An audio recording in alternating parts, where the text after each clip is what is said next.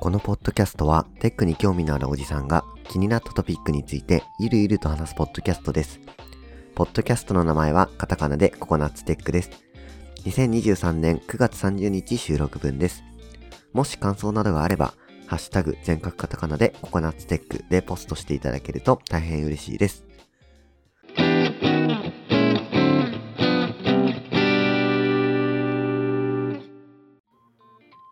はい。じゃあ、お願いしのコーナーに入っていきたいと思います。お願いします。はーい、お願いします。はい。で、お願いしというのは、えー旧 Twitter X で、えーポストしていただいた、シャープココナッツテックのハッシュタグでつぶやいていただいた、つぶやくんじゃないか、ポストしていただいた、えー投稿を読み上げていくコーナーです。で、えーまあ、長らく配信をストップしていた割には、えーコメントがついて嬉しい限りなんですが、えっと、いつもありがとうございます。あの、高見千恵さんからコメントいただきましたので、読み上げさせていただきたいと思います。はい、えー9月の18日ですね、にコメントいただきまして、え2ついただいています。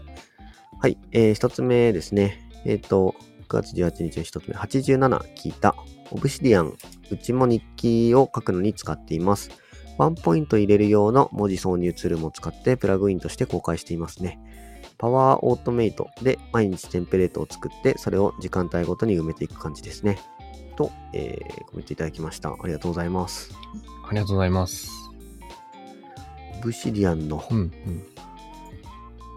プラグインも作られているんですね。すごいな。あ、本当だ。デロデベロップドバイ高見千恵って書いてある。すごいなえー。なんか、まああれからなんかちょっと見てみますみたいな言ってたんですけど、ちょっとですね、自分がリリース作業だったりいろいろちょっとあって、えっと、バタバタしてて、オブシディアン何も 大きくなんかいじったりとかできてないんですよね。なのでちょっと、うん。再びちょっと見てみたいなと思います。また、あと今日の、えっ、と、情報共有の内容として、ちょっとネネタを持ってきているので、まあ、そこで何かできればなというふうに思っています。オブシディアンやっぱ皆さん使っているんですね。はい。うんまあ、いいっすよ。触り心地はいいと思います。そうだね。はい、ありがとうございます。で、そこに一応もう一個、えー続けてツイートぶら下げていただいてまして、えっ、と、それが、それがですね、えっ、と、録、えっ、と、収録環境など、いろいろ変わって大変なところもあると思いますが、お互い頑張っていきましょう。ちなみにうちは全カストルだと PC 限定になってしまうので、えーストリームヤード有料版の個別録音機能に移行しました。たまに PC 持っていなかったり、ブラウザ切り替えできない人がゲストになるので、とコメントいただきました。ありがとうございます。ありがとうございます。なるほど。ストリームヤード、まあ、有料版ですね。うんまあ無料版もあるんですねうんっていう。逆に。そうなんですかね。ちょっと、ストリームヤード、しちゃんと見てはないですが、価格設定を見てみると、一応フリー0円で、0ドルか。はい。一応あるっちゃありますね。うーんお。ただ、やっぱ全カストルと一緒で、最大2時間ですね、月。うんうん。うん。うん。ローカル、ローカル録画。録画か。録画か。あー、なるほど。まあライブ配信だからね。うーん。なるほど。まあ、全カストルは結局移行しているっていうところがまた 結局つ使えないというか、うん、移行せざるを得ない状態になってるってことなんですかね。うん。はい。まあ、とはいえ、はい、いろいろと、あのーつぶやいていただいて、まあ、ポストもしていただいて、励みになりますね。だいぶ休んでたんですけど、聞いてくださる方は聞いてくれてるんですね。ありがたい限り。そうですね。まあまあ、あの、辞めたわけではなく、単純にいろいろと あの、大変なので、まあそうですね、お互い収録環境変わったと思うんですが、まあ、多分、自分はポッドキャストで使ってますが、あの、いろいろと、またそっち側も規約変わったりとか、いろいろあると思うので、まあちょっと、そういったところにも適応しながら、生き残っていきたいと 思いますがね。はい。そうですね。はい。じゃあ、えー、ぼちぼち、まあ以上で、えっ、と、コメント返しは終わりになるので、えー、ぼちぼち、えー、本番というか、えー、なんだ、米会社終了して、本編の方に移りたいと思いますかね。はい。はい。じゃあ、えー、引き続き本編の方もお楽しみください。はい。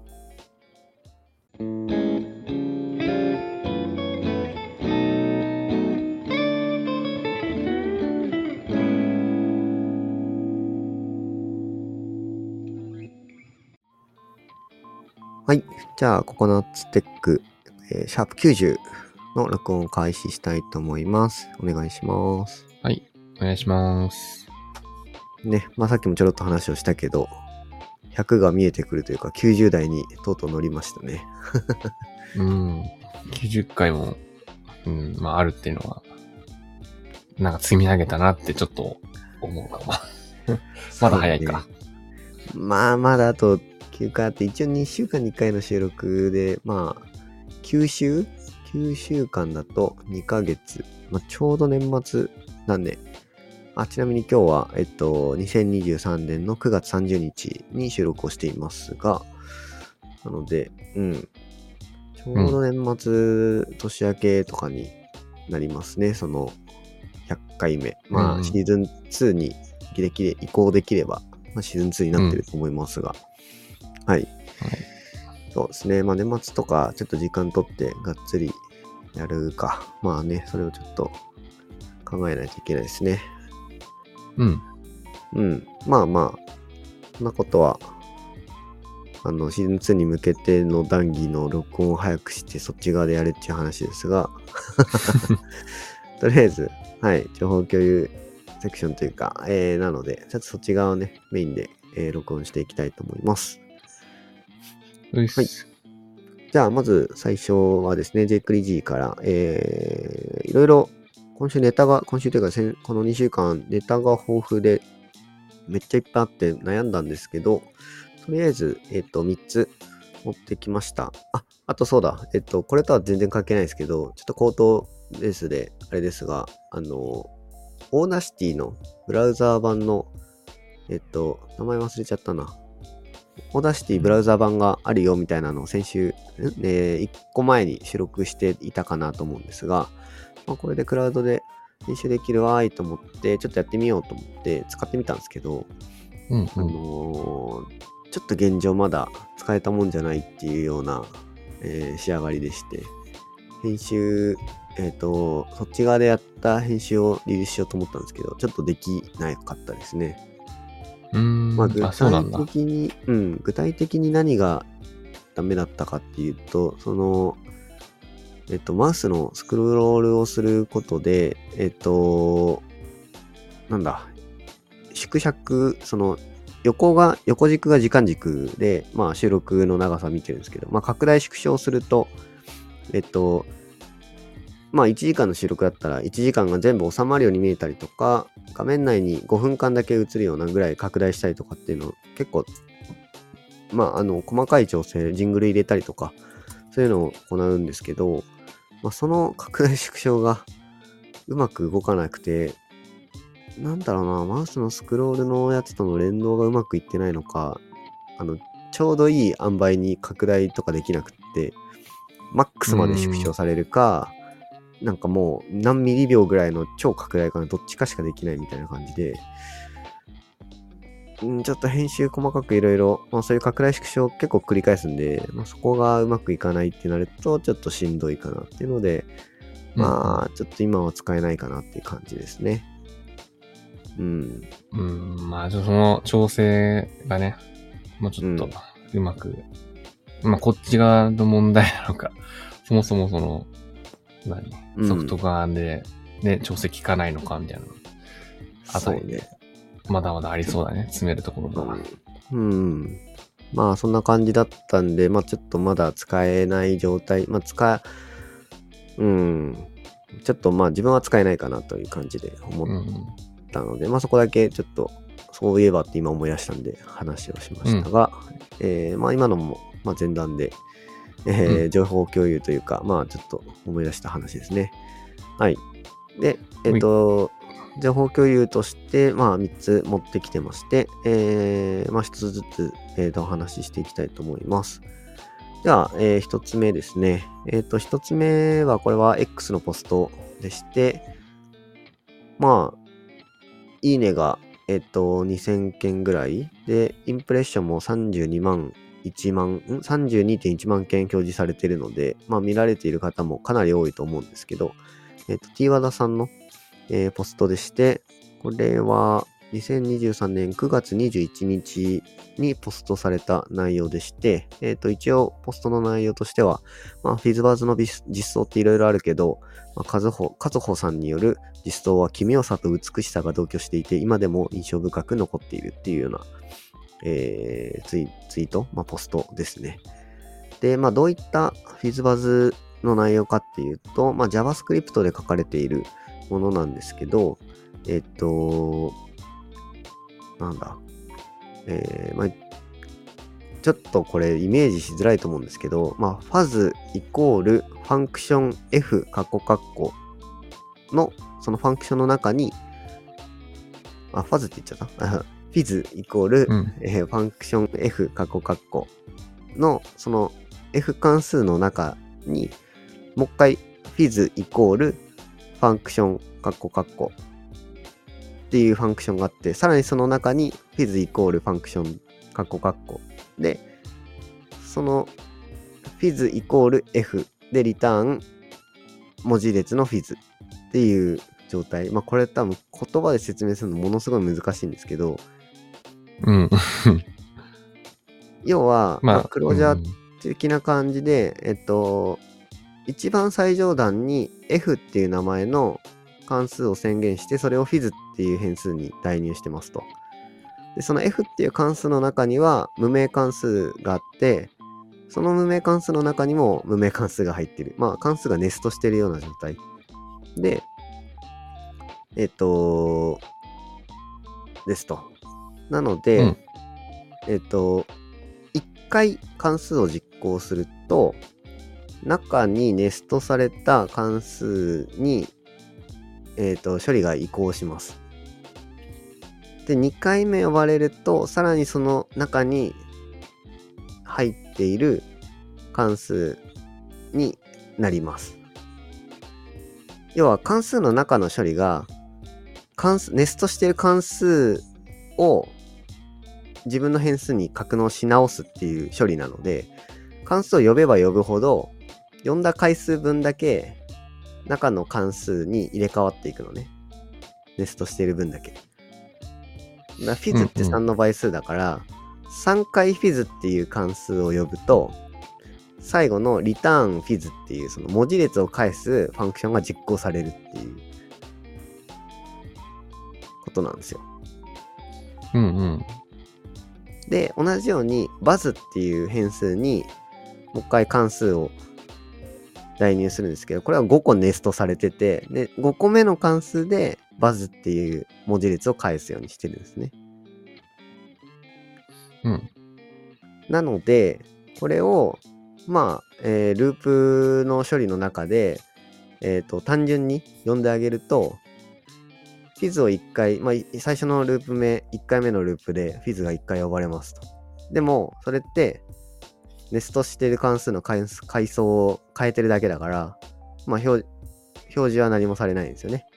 で、2周目も同じように、ネストしてる関数の下の階数階層に入っていくだけと。で、3回目に呼ばれたときに、フィズっていう文字列を出して、その関数をファンクション F で最初に定義した F っていう関数が入り直すので、一番上のネストの一番親の関数に戻るっていう動きをするんですよ。うんうん。まあ、ものすごい面白い書き方をしているなという感じで、でしかもなんか、綺麗だなっていう 見るとわかりますが、ものすごいなんか、理解するのにちょっと時間はかかるんですけど、こういう実装もできるんだっていうところで面白かったですね。これはまあ理解できないな うん。うん、これをやろうって思わないもんな、多分。まあ、これを発想することはできないけど、うん。あのーまあ自分も今言葉で説明をしたんですけど、言葉での説明めちゃくちゃ難しいっすね。まあなんか文字、なんかこう画面を使ってね、説明できれば、まだなんとかいくかもしれないんですけどね。うん。あとはしかも面白いのが、えっと、fizz イコールファンクション F って、ファンクション F を宣言してるんですけど、この F で、あの、下の方でバズイコールファンクション F って宣言してるんですよね。なので、 function F っていう、F っていう function 名が被ってて、これ、エラーになるんじゃないのって思うかもしれないんですけど、まあコメントにも書いてあるんですけど、このファンクション F っていう名前って、えっと、代入式で使っているので、スコープが、あのー代入まで、代入が終わるまでのスコープなんですよね。なので、フィズに入ってる F っていう関数と、バズに入ってる F っていう関数は、それぞれ別のスコープになっているので、あの、F って名前の関数と同じなんですけど、スコープが違うので、あの、バッティングしないっていう。ことが起きています。うん。これは、本当に、すごいし、なんでこれを思いついたかっていうのも、すごいなと思ってますね。うん。ね、なんかまあ最近呼びた人が、を使ってたんだろうな、最初はとか、なんか多分、そういうところでやってたら、あ、これでいけんじゃんってなんか、なったのではないかという、なんか、そんなような気は、うん。ちょっとするけどね。そうですね。なんか、関数の中で関数を代入するっていうことをすることで、その関数を呼び出すと、中で関数が代入される処理が動くだけ。それでまあ、終わってしまうっていうことを気づいて、あ、これってネストすると、呼び出し、1回目は、なんか、プリペアするだけ、要はイニシャライズだけして、2回目に呼び出された時に初めて実行するとかっていう、まあ、そういう処理を書くとき、うん多分こういう書き方をするのかなっていうところで。まあ、とはいえ、なんとなくだけど、理解するのに時間もかかるし、バグも生み出しそうなので、まあ、遊びというか、競技プログラミング的な側面が強いのかなと思うんですけど、まあ、単純に、あのー面白いなと思ったのと、なんだろうな、こういう、これを読んだ時にスッて理解できるぐらい、読解力を上げておきたいなっていうのは思ったっていう感じで、はい。まあ面白さも含めて共有させていただいたって感じですね。うん。うんうん。まあ、多分深掘りする内容もそんなないので、面白いコードですっていう紹介で終わると思いますが、はい。こんな感じです。はい。で、今のが、えー、一つ目の紹介で、えっと、二つ目の紹介は、まあ、これもまた、あの、インプレッションもものすごい大大きい内容で、まあ、皆さん、えー見ているものと思いますが、えー、T 和田さんの、えー技術選定の新美眼2023年版っていうスライドになってます。はい。出ましたね。で、うん。まあ、皆さん、あのー見てますよねって感じなんですけど、T ワードの前でも同じこと言えるのっていう、まあ、サバンナの前でもってやつが、えー、アスキーアートから、ジョジョのスタンドになんか進化してますって感じですね。うん。まあ、あとは、あれですね。やっぱり、えっ、と、数年前に書かれている内容とは、まあ、違う内容としては、やっぱりなんか、フロントエンドの変化にが早すぎることに対しての、まあ、なんだろうな、まあ、スルーするものと、スルーしないべきなも、えースルーするべきではないものみたいなのについて、まあ、ちょっと、えー書かれているっていう感じですね。まあ、で、長生きしている技術のところでは、Unix だったり、まあ、REST、Web 技術、あとは RDBMS、SQL とかっていうところは、まあ、変わらないよね、と。まあ、長く変わってないもの。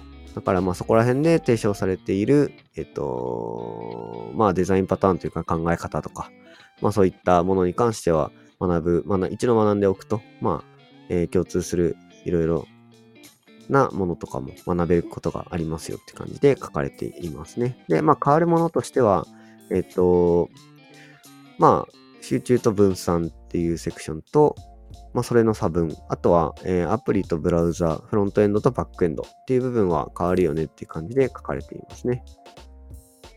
うんうん。なので、ウェブ技術への大きな流れとしても、えっ、と、なんだろうな。まあ、プログラマーの生活の場が、まあ、ウェブ技術の上に移って、イノベーションの中心も、まあ、ウェブ技術を中心に移動してきているって部分を挙げていますね。うんうん。まあと、あ、うん、うんあどうぞウェブか。うんウ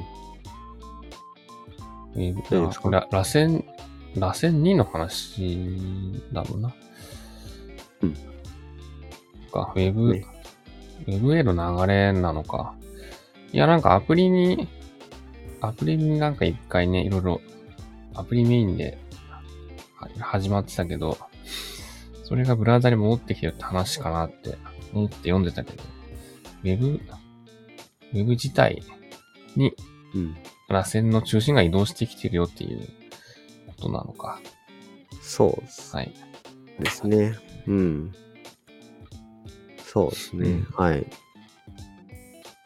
あとは OSS と組織に関してですね。まあ OSS が、えっ、と、実際、まあ多分 AWS、Amazon とかを指してると思うんですけど、まあなんか理想が崩壊されましたよねと。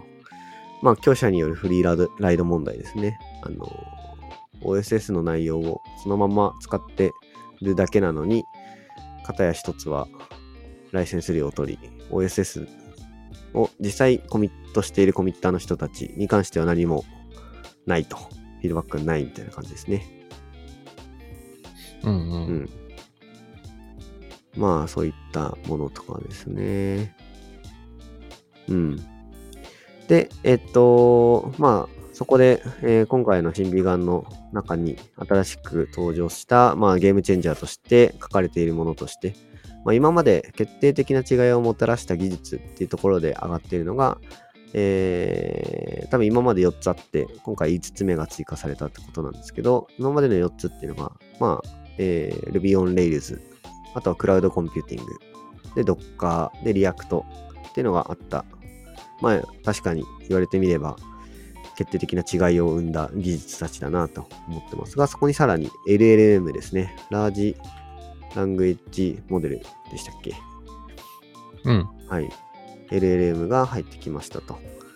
えーまあ GitHub Copilot を、えー中心に、他にも GitHub Copilot チャットとか、まあ、えーチャット GPT とかですね。まあそこら辺が、えっ、と、すごい、今回のゲームチェンジャーになってくるだろうと。なので、T ワーダさん的には、まあ、えっ、と、コパイロットに関しては、えー避けようがない、使わ、まあ、これを使う人たちの方が大多数になっていって、まあ、バグの少ないコードとか書いていくだろうし、まあ、コパイロットチャットに関しては、まあなんか、どういうコードを書く、書けばいいですかっていう質問に対して、まあ結構ちゃんと解決策を提示してくれるようなものっていう感じですね。そして、なんか、はい、評価をしていて、で、まあスルーするかしないかに関しては、まあゲームチェンジャーに、えーそのものを採用する必要はないけれども、まあ、えっ、と、それが変えた後の世界っていうのを知っておく必要があるよと。いうふうに書かれてますね。うん。なので、まあ、それを見た上で、まあ、それを知った上で、まあ、その後の世界でどういうふうに生きていくか考えると、まあ、スルーしがたいんじゃないか。まあ、インパクトが大きいから。なので、えっ、と、そこまでではない変化、まあ、自分のやっている仕事とか、まあ、そういった視点で、まあそんな変化ないよねっていう感じたら、まあお好みでぐらいでいいんじゃないって感じで書かれていますね。うん。なのでまあ自分にとってスルーするべきかどうかっていうところに関しては、まあそれを知った上で、まあ変化どんくらいあるかなっていうのを見て、えー対応するっていうふうに、えーなっているんじゃないかなというふうに思います。はい。ざっくりと、うんまあえっ、と、まあ、スライドを読み上げましたが、どうでしょうか？まあ、相変わらず、まあ、うん、特に何もことがないぐらいまとまってるなっていうところで。うん。なんか、まあ、ええーっと、LLM の話が出てきて、まあ確かに、確かにっていうところで、ちょっと個人的にはあまり触ってないから、うんこれがなんかどういう風に、なんだろう、えー、何？仕事の速さとか質とかに影響するのかなっていうところは、ちょっとあんまり体感としてはないんですよね。なので、まだチャット GPT とか、そういう、ね、ワード自体は聞いてるから、うん、まあ確かに、こういう風にこう、ね、なんか、技術、技術がまあなんか反映されて、ね、いろんなものが加速していくんだなっていう、うん。なんか一つの和田さんの意見はなんか非常に、うんまあ納得感がまああるよね。うん、うん、うん、うん。うん。まあスルーするかしないかはまあ、これ最終的にお好みでとかになっちゃうから、あれだけど、仕事をしていく上での、やっぱり、何重要ですかっていうところの感覚を、まあ、うん養いましょうっていうのは最後も言ってたから、まあまあ、これはまあ、あい、うん、何変わらず主張してるから、まあそうですよねってうんところで、うん、なんかまあ綺麗にまとまってるんだなって、スライド上もね、なんか思いますよね。そうですね。まあ、とはいえ、和田さんは多分いろんな会社の、あのー技術のなんかアドバイザーみたいな感じで入ってたりする上で、いろいろ感じるところも多くあったんだろうなってところで、まあ、うん、スルーできないうんうん和田さん的にはスルーできない技術だろうなっていうふうに感じているっていう感じですかね。うん。実際、まあ、これを使うことで大きく変わる部分はあるんだろうなと思ってはいますが、まあ確かに自分もそんなにね、あの、がっつり使ってるわけではないので、まあ GitHub コパイロットとかコパイロットチャットっていうのを使ってないのでね、まあ使ってみたいなとは思ってはいるものの、手出せてないので、まあそこはちょっと手出したいなと、改めて思いましたね。まああと、なんか、青字で書いてある部分として、生成 AI を統合した新オフィス会話だけでタスクが消化されていくのがやばいって書いてあって、これについては自分も知らなかったんで、新しいオフィスに関しては、バードでしたっけ？マイクロソフトは。はい。まあ、それを使って話をすると、チャットしていくだけで、なんかパワポとか、まあ、スライドだったりとか、まあ、そういったものが作られていくって感じなんですかね。ちょっとよくわかってないですけど。うん、なんかそういうニュースあったよね。うん。実際問題、それがいい感じにできていくんだったらね、すごい使いこなせるともう強いだろうなっていうのは感じますね。うん。うんまあで、も、ね、まあ結局、何？チャット GPT とかバードとかにさ、なんか、これ要点まとめてとか言って今、ね、やってることを、もう、こっちでやりますわって言われてるってことだから、うん。まあまあ、うん、それはまあわかるわかるって 気がする。うん。で、まあなんでしょうね。人によるけど、仕事の内容が、ね、パワポとエクセルとワードになってくる人も、ね、この業界多いと思うから、まあ確かに爆速でね、メールとか、ね、なんかその何、インプットの資料があれば、ね、そういうところでタスク消化できる未来は確かにあるから、どんどんこの辺は、なんか、進化していってほしいのと、ちゃんと自分で取り入れたいですよね。うん。そうですね。置いてかれないようにね、キャッチアップはしていきたいなとは思ってますね。うん。まだ、そうですね。お互い多分そこら辺、まだしっかりタッチしてるわけではないと思うので、まあ何かその分野、改めてアンテナ張って、まあ、ここの場とかで使って発表ではないですけど、なんかね、伝えていけてればね、面白いかもしれないですね。うん、そうですね。うん。はい。こんな感じなので、まあ皆さんも、あのーまあ読んでる方が大多数というか多いと思いますが、まあ、2023年版の、えー和田さんの資料が出たので、まあ、なんか今までもちょくちょく紹介していた気がするので、まあ、うん。ココナッツテック的にスルーできるかっていうと、スルーできないかなと思ったので、あの、紹介してみましたですね。そうですね。はい。はい。えー、今のが2つ目の紹介です。じゃあ最後ですね。えー、最後の紹介は、まあこれは、えっ、と、X のポストなんですが、えっ、と、これな、いつかな？えっ、と、2023年9月25日に、えーポストされてる内容で、まあ技術評論者販売促進部っていうアカウントのポストですが、あれですかね、新しい本が出ましたよっていうところで、まあ、2023年10月18日発売。まあ、なので、えっと、収録してる現在、まだ出てないんですけど、あの、発売予定の、えっと、本がありまして、それのタイトルがですね、オブシディアンで育てる最強の土術。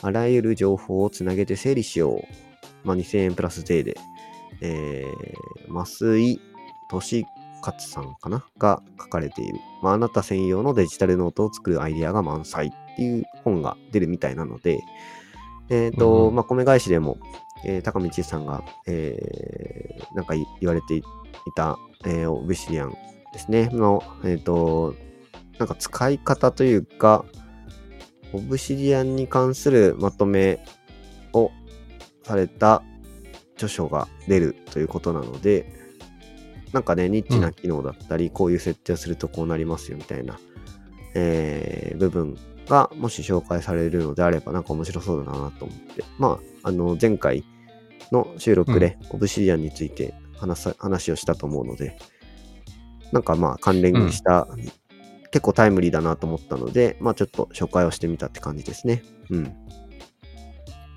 これ、あ、一応、目次は見れるんだよね。この、技術評論者のね、あの、紹介ページに行くと。そこを読む限りは、まあ、基本的な機能の紹介と、うんうん、まあ、あとは、習慣化、タスク管理、まあ、の考え方とかと使い方みたいな紹介だよね。うんこういう風にやるといいですよ、的な。うん。うんまあ、あとは、なんか、普通、普通のことっていうとあれなんですけど、あこれはよく、よくいろんなね、本がいろんなツールでやろうとしてることを紹介しとるなっていう感じ。うん。まあ、思考をつなげるノート作成とか、なんかまあ、ノート術みたいなところだよね。うん。そうですね。まあ、ノート術を、 Obsidian だとこうなりますっていう説明ですね。うん。うん。まあ、なので、なんかまあ、地味にマークダウンリファレンスがあるのが分かりやすいかもしれないですね。付録で。ああ、確かにね。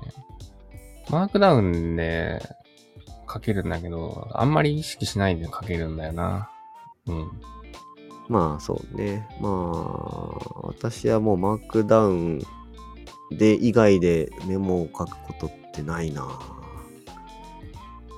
うん、慣れちゃったからな。うん逆に、うん。そうね。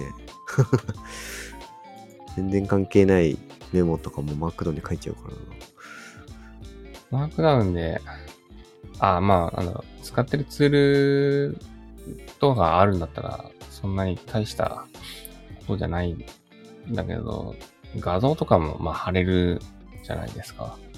うん。なんかそれがやっぱりなんか、そういうのとか、なんか表もまあ一応作れるし、Excel とか貼り付けると、そのまま、あのなんか表形式で、あのうん。変換してくれたりするから、まあ、なんかそういうちょっとした気配りみたいなところがね、うん、個人的にはなんか、やりやすくて、うん、なんか今までね、VS コードとかで、マークダウン書いてたんだけど、なんかその辺がうまくいかなかったりして、うーん、なんかめんどくさいなとか言って、Excel で画像貼り付けといて、ちょっととりあえずいいやとか言って、やってたんだけど、なんかそういうところとかがいいなとか、いろいろなんか、うん。なんだろうね。良さはう、んそういうところに詰まってるのじゃないかなという気がする。なるほど。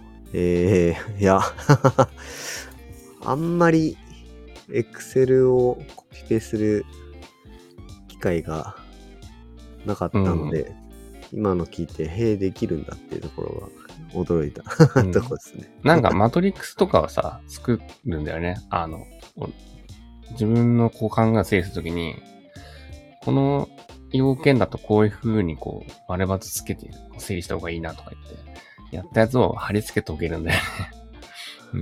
へえ、うん。なんかなさる、ほど。まあ画像でもいいんだけど、なんか後で、あ、これ違うなとか言って直したりするのもさ、まああるじゃん。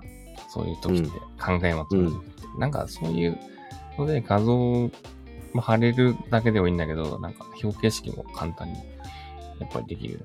まあワークダウンでね、別にできるしねとか、まあ別にあるんだけど、ちょっとした手間が、うんうん、まあ、そうだ。うん軽減されてたりするんだよね。マークダウンでそれをやるのは多分しんどいから、うん、へえ、まあ、マトリックスで俺やる書くことなくて、俺結構箇条書きにするんだよね。で、ネストで結構表現しちゃうことが多くて、うん、ああ、わかるよ。わかるわかる。うん。マトリックスを使うこと俺あんまないな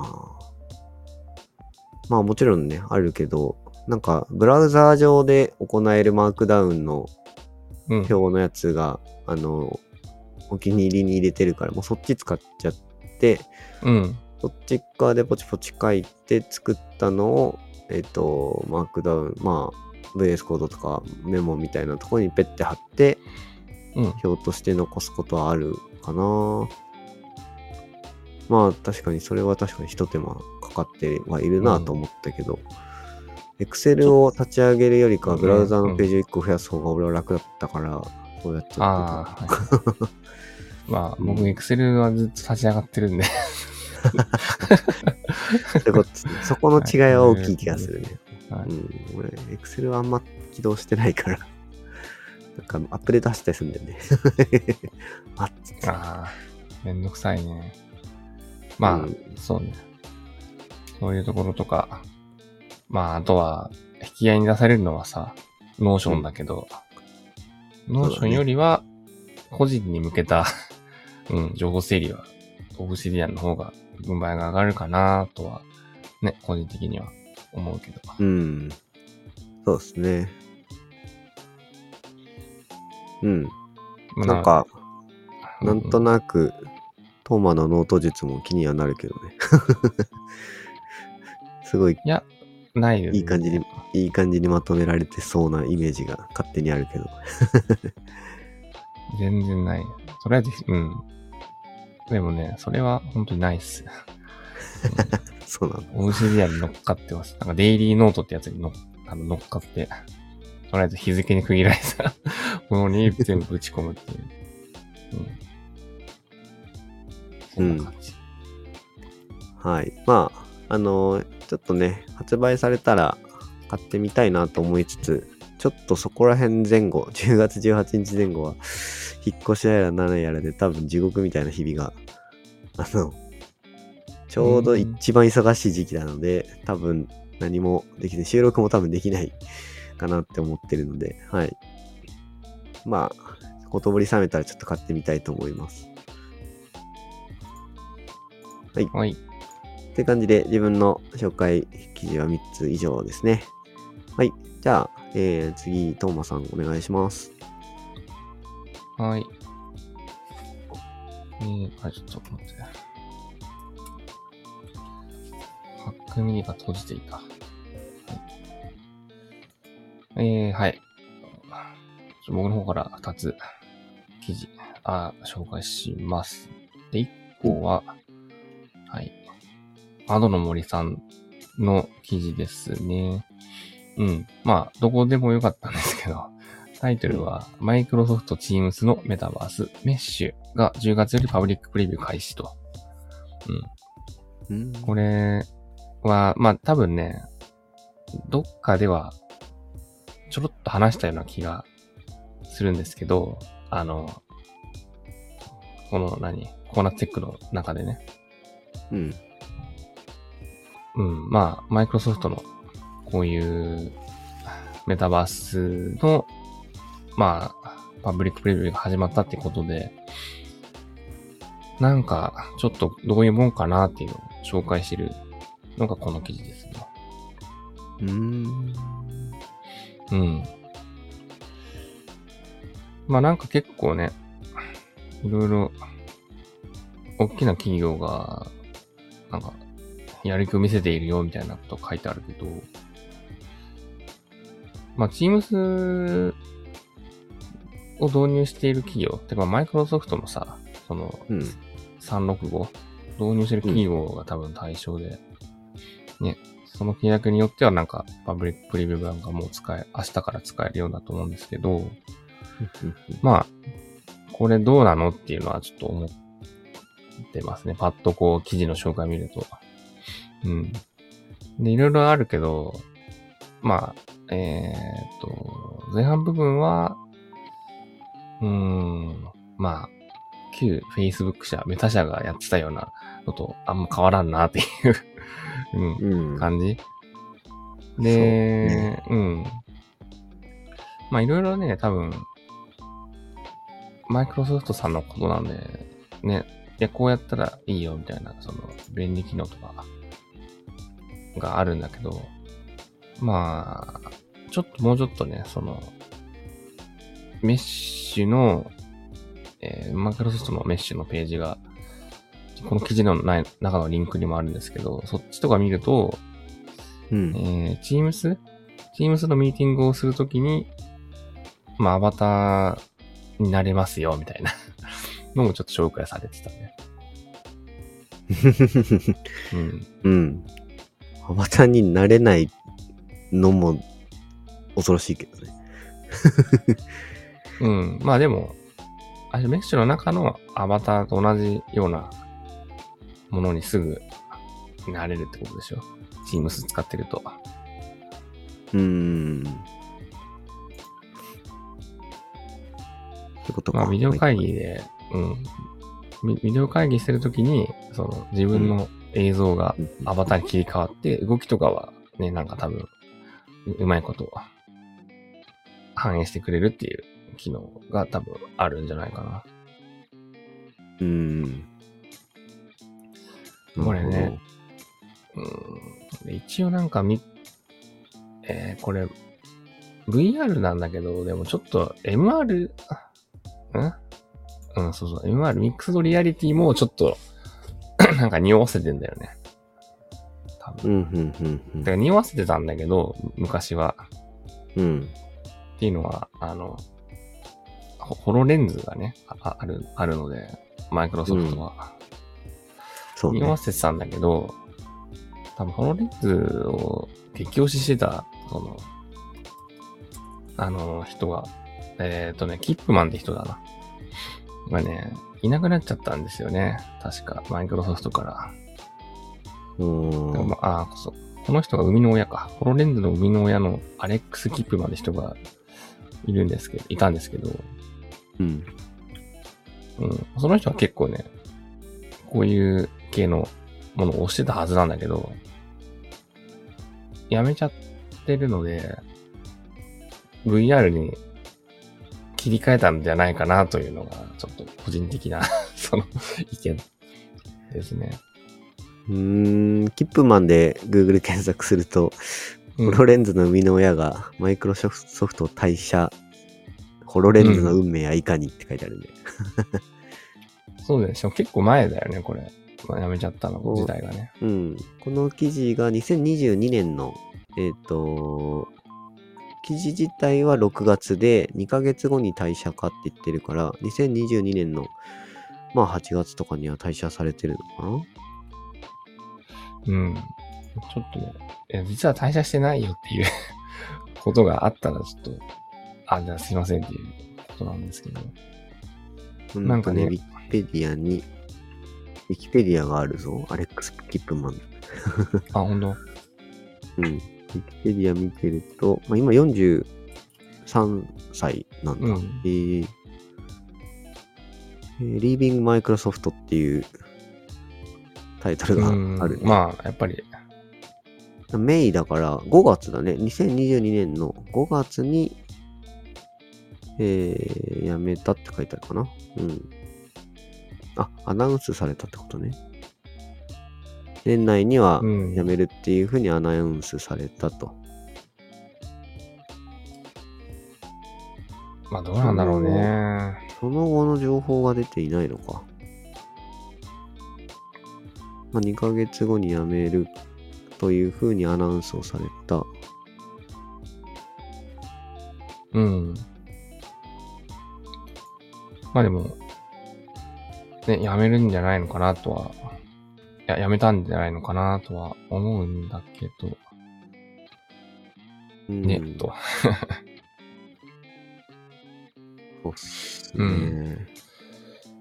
まあだから、まあ、ホロ、本当は多分ね、ホロレンズをね、活用していくようなサービスでメッシュを押してたと思ったんだけど、まあなんかこういう形に落ち着きましたかっていう、うん、っうん。ていう感想です。なるほどね。キップマンのチームが、もともと発表してたやつだけど、あ、そうそうそう。うん。うん。そうだよね、やっぱりね。ですね。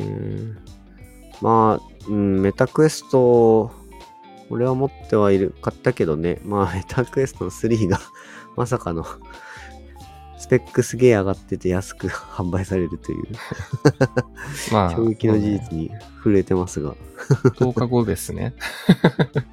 収録時点10日後に発売される予定のやつですね。いやー、マジかって感じよね。いや、去年買ってさ、まあ、ある程度遊んだけどさ、うん。うん、7万4800円で、スペックめっちゃ上がってますってっていう、なんか、下取りで交換できたりとかしないのか いやー、どうかね。なね。まあ、うん。ちょっと2と3の間で結構技術的なこの差がね、ちょっとありそうだよね。そうね。いやー。まあ、そうだね。うん。すごい。会社全員にね、こういうの配ってさ、ぱみんなでこれでやろうぜみたいなの、ノリがあるとこだといいけどね。うん。それこそあねの、うん、ホライゾンワークルームズとか、まあ今のメッシュみたいな、ね、なのでちょっとやってみようぜっていうのができたらなんか楽しそうだなと思うけどね。うん。うん。いやー、どう、どうなんだろ まあ、人数が多いと多分、いや、しんどいっていうかもしれないけどね。まあ、窓の森のところには、ん窓の森に書いてあったかな？なんか、えっと、武田薬品とか、あとはアクセンチュアとかではもう使われているみたいな風な記述がありましたね。う。うん、まあ、あるけど、あるけどね、とは思っちゃうけどね。使いたい人を使ってね、で、誰も使ってないみたいな感じだね。まあ、一チーム熱狂的なところがあるんじゃないとか、そういうのは思うけど。うん、まあ。ねえ、まあそんな感じですよね。この辺の話は意外と再現してなかったから、どうなったかなっていう感じで、うん、ちょっと久々に良かったかもしれない。そうですね。あれ？トモさん持ってないんでしたっけ？あ、持ってない。持ってないですね。なるほど。もし、トマが買ったら、収録はうん、ちょっと VR 空間内で一回やってみても面白いかもね。ああ、そうだね。そうそう。ああ、そうだね。うん。買おうかね、すごい迷ったんだ、迷ったんだけどね。うーん、そうだね。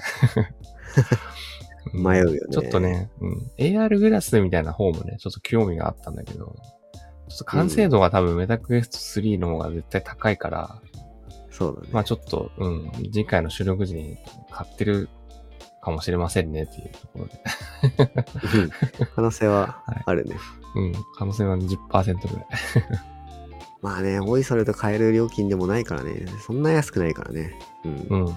そうそう。今月椅子買っちゃったから。そうなんだ。うん。はい。です。まあ、はい。一記事目。そんなもんです。はい。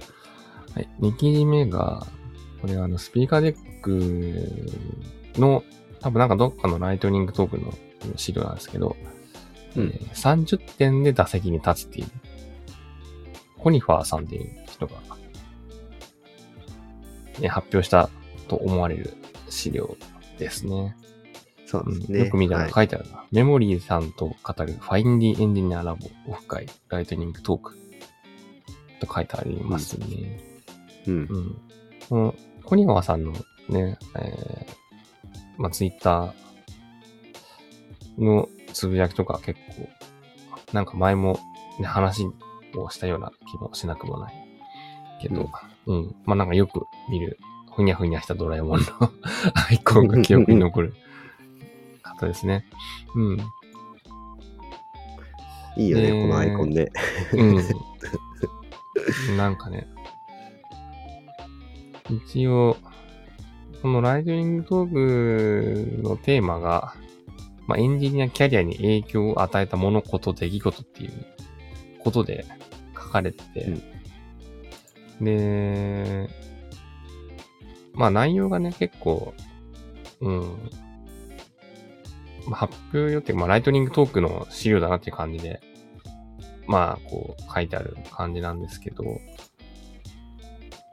まあ、つまり何？要点がまとめてあるっていうよりは、まあ、こういうことで、こういう風にこう思ってこうでした、みたいな、そういう感じで書いてある資料なんですけど、まあなんか、結論言いたいこととしては、その、まあ、ね、打席に立って、こう、分母を増やしていきましょうねっていうことなんですよね。それが、うんこのコニファーさん的には結構、まあ、良かった。まあ、これをまあね、こう、結果的にこういう打席に立つことを増やしたから、まあ、キャリア的にいい影響がありましたよっていうことだったっていうことが、まあ、紹介されてるので、まあ、おすすめですよと。ううんん。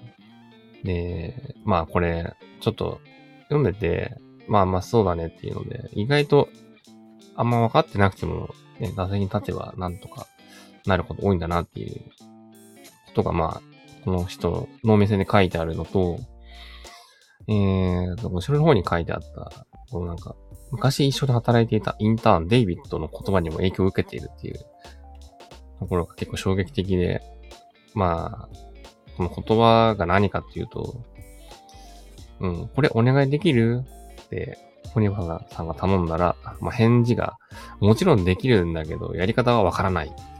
返ってきた。うんうん。まあこれは確かに衝撃的なね、感じはするよね。かっこいいよね。うんまあでも、こういうマインドセットでね、まあ挑みましょうっていうことなんだなっていう、まあ、ことですよね。もちろんできるけどやり方はわからないですね。いい、すげえいいよね。うん。うん。まあ、そうですね。まあそこら辺に関しては、あのー多分、まあ、トマさんがリツイートしたりとかした内容とかを自分も結構見てたんで、うん。なんかかなりいろんな人が30分で打席に立つっていうスライドを、ダボめというか激褒めしてて、うん。そうだよなって。ってのできるけどやり方はわからないって衝撃だよねって。うん。うん。まあね。まあでもそうだよねって感じだよね。うん。これはね、日本的にはね、100点を求めてやりなさいって言われてきてることがまあ、うん、多いと思うから、なかなかね、踏み出すのは、ね、最初の一歩はね、ちょっと気が引ける人が多いと思うんですよね。自分も含めて。うん。うん、でもまあ全員が多分こういう同じ気持ちで多分 いて、30点でもまあやってる人とやってない人からこう見るのとなんか多分違う点数に見えるっていうのもあると思うから、うん。うん、まあ、とりあえずねなんか、打席に立つことは増やした方がいいっていうのは、いや、非常になんか響きますね。うん。重要っすね。やってみないとね、やらないと経験値はたまんないですからね。ポケモンでも攻撃しなくても、バトルに一回参加しておけば、経験値もらえるから、まあ、責任は取った方がいいですよね。まあね。ポケモン出しちゃうとね、学習装置くれって思っちゃうになっちゃうんだけどね。そうね、あれが、あれがあるけど、うんあれがないので、技マシーンとかちょっとないかな、みたいな。まあでも忘れ、忘れるで忘れられちゃうから。ピンボックの技マシーンとかないですかみたいな。ちょっと欲しい思いますけどね。4つしか覚えられない、でも。うん。いや、十分でしょ、4つで。そうね。うんうん。はい。はい。まあ、なんで、おすすめですよっていう、あの、スライドの紹介でした。はい。まあね、あの、自分も結構バズったと思う内容だと思うので、あの、事前に、事前にというか、これが発表された日かな？まあ、で20、えっと、9月の27日か。時点で、多分ツイッターで結構しっかり見て、えーと思って読んでました。うーん。うん。なんとなく、あ、これトーマ上げてくるなと思ったんで、上に上げなかった。うん。う んそれはすごい。ね。だからまあ、絶対二人ともさ、見てる記事ってあるじゃん。あこれお互い見てて、これ俺が上げそうだなとか、これトーマ上げそうだなってなんかあるから、なんかそれは微妙に分かってきたな。まあ、種類がね。うん。そうですね。はい。ありがとうございます。じゃあ、そんな感じですかね、情報共有としては。はい。はい。まあ、ぼちぼちいい時間なので、えー終わりたいと思います。はい。じゃあ、この後収録するかどうかは、ちょっと今、23時17分なので、ちょっとわかんないですが、まあ、とりあえず、えっ、と、情報共有部分の収録は以上で終了したいと思います。はい。じゃあ、ココナッツテックの、これはシャープ90ですかね。はい。えーうん90は、えーこれで終わりたいと思います。はい。ありがとうございました。ありがとうございました。